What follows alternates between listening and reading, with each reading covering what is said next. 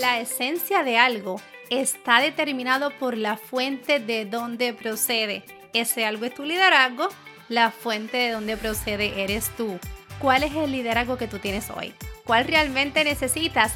Desde donde estés hoy, tú que estás iniciando un negocio o que ya estás en etapas de crecimiento y expansión, escúchate esto.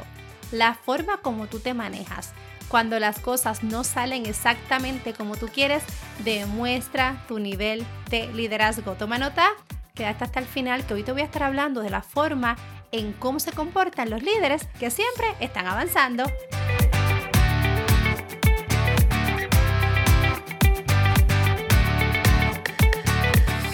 Bienvenida a tu episodio número 106 de este tu podcast, Equipando tu mochila empresarial, donde quiero equiparte y acompañarte en tu jornada como dueña de negocio para que puedas tener un negocio de impacto, con estrategias claras de crecimiento rentable, pero alineado a la vida plena y feliz que tú tanto anhelas. Como hoy amo el tema de liderazgo, pero no siempre fue así. Derramé muchísimas lágrimas cuando dirigía personal en las empresas, cometí muchísimos errores, ¿sabes por qué? Mira, me basaba mucho en el logro de los resultados, en la perfección, que vivía la vida pendiente en el por qué las cosas no se hacían, en vez de cómo podía desarrollar a mi gente para que las cosas sí sucedieran. Luego de trabajar al lado de gente increíble, mentores, eh, líderes, CEO es entonces que he dedicado más de 15 años a desarrollarme en esta materia y si me conoces, sabes que algún día me encantaría ser lo sabia que es. John Maxwell es el padre del liderazgo y en los últimos años he aprendido muchísimo, muchísimo de sus libros. Hoy es 20 de marzo del año 2023. Quiero darte las gracias por contestar la mini encuesta que estuvimos trabajando en los dos episodios anteriores me ayudó mucho a identificar en la etapa que se encuentra la audiencia que tengo aquí en el podcast en su negocio. Mira lo que dicen los números. Tengo un 33% en etapa de inicio, un 58% en etapa de crecimiento y aproximadamente un 9% en etapa de madurez, así que activa tus notificaciones para que no te pierdas ningún episodio. Voy a estar trabajando contenido para que, ¿verdad? Tú puedas avanzar a la próxima etapa de acuerdo a donde estés. No lo hacen como yo, Keila. No tienen compromiso los empleados. Eh, tengo que estar al control de todo, porque es que si yo no esto, la cosa no sale bien, no funciona. ¿Esto conecta contigo? Si es así, me imagino que tienes que sentirte sumamente drenada, cansada, pero sobre todo frustrada y sin disfrutar esta travesía del emprendimiento. Y es importante que tú comprendas que no puedes pretender de que porque ya tienes un negocio te conviertes automáticamente en la líder que tú debes ser. Esto no es así, te quiero dar un ejemplo. Es como el famoso estudiante de matemáticas que es muy bueno en la materia, siempre tiene buenas notas, comprende muy bien los conceptos y un día se convierte en profesor. Este profesor que se para al frente y cuando explica las cosas, ningún estudiante lo entiende. ¿Qué sucede ahí? Mira, a lo mejor esa persona no ha tenido las herramientas y no se ha desarrollado para poder explicar un concepto complejo y llevarlo de manera simple para que entonces esos otros estudiantes puedan comprender la materia. Lo mismo ocurre contigo. Tú eras empleado, luego te convertiste en autoempleado, luego entonces tienes empleados, eres dueño de negocio cuando le hablas a los empleados, como no te has desarrollado en el tema de liderazgo, no te comprenden. ¿Sabes qué? No pasa nada, porque la buena noticia es que sí te puedes desarrollar. Y Keila, ¿cuáles son algunas de las características y grandezas que tienen esos líderes? ¿Qué es a lo que yo debo aspirar?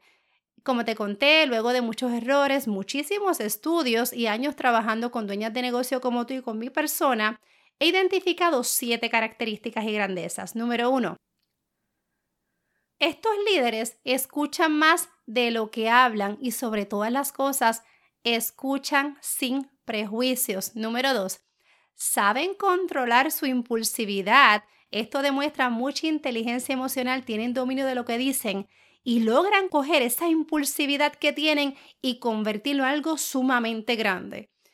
Número 3. Aceptan la corrección de otros, incluyendo la de sus propios empleados, y esto sí que demuestra una sabiduría increíble. Número 4. celebran el éxito de otros, aunque este éxito sea mayor que el de ellos mismos. Esto demuestra muchísima madurez.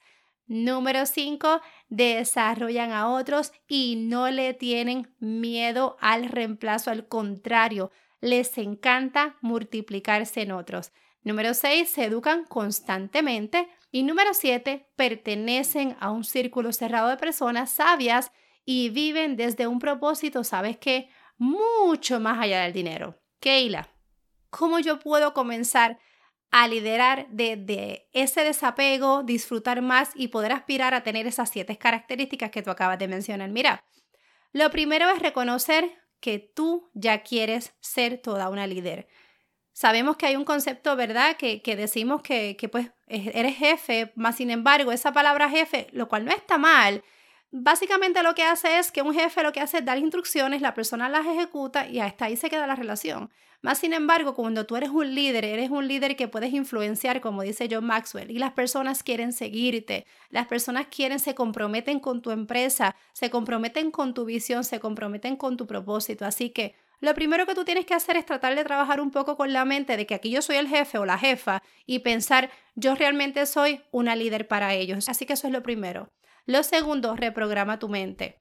Comienza a educarte en este tema. Aquí en las notas del episodio te voy a estar dejando unos libros que yo comencé a usar.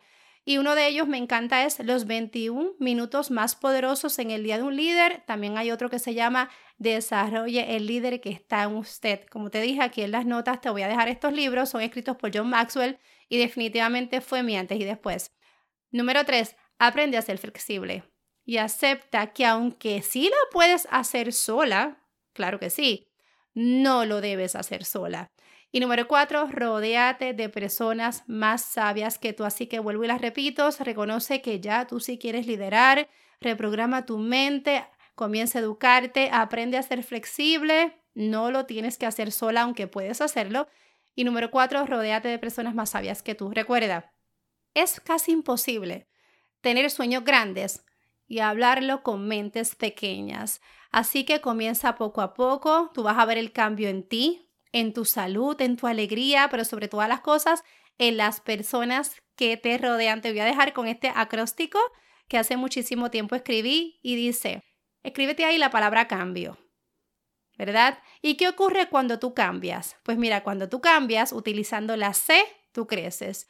Utilizando la A, tú avanzas. Utilizando la M, tú te mueves. Utilizando la B, mantienes un balance entre todos tus roles y te sientes muy bien. Utilizando la I, tú comienzas a innovar y utilizando la O se te abren nuevas oportunidades. ¿Cómo sabes que te estás convirtiendo en la líder que necesita tu negocio, pero sobre todas las cosas tu persona? Por tu manera de reaccionar ante los eventos. Así que si este episodio te hizo pensar, taguéame en Instagram como keila.floran para traer temas que te ayuden a avanzar tu liderazgo. También te pido que compartas este episodio con otras dueñas de negocio que sabes que lo necesitan tanto como tú. Tú y yo tenemos una cita este próximo lunes. ¿Sabes de qué vamos a estar hablando? Mira, tengo a María, la invitada, ¿verdad? Especialista en ventas, y vamos a estar trabajando en cómo utilizar las objeciones de tus clientes como una oportunidad para aumentar tus ventas. A ti yo te deseo que tú tengas tremenda semana y recuerda, estamos escribiendo esta ruta del 2023, pero ¿cómo lo estamos haciendo? A paso firme.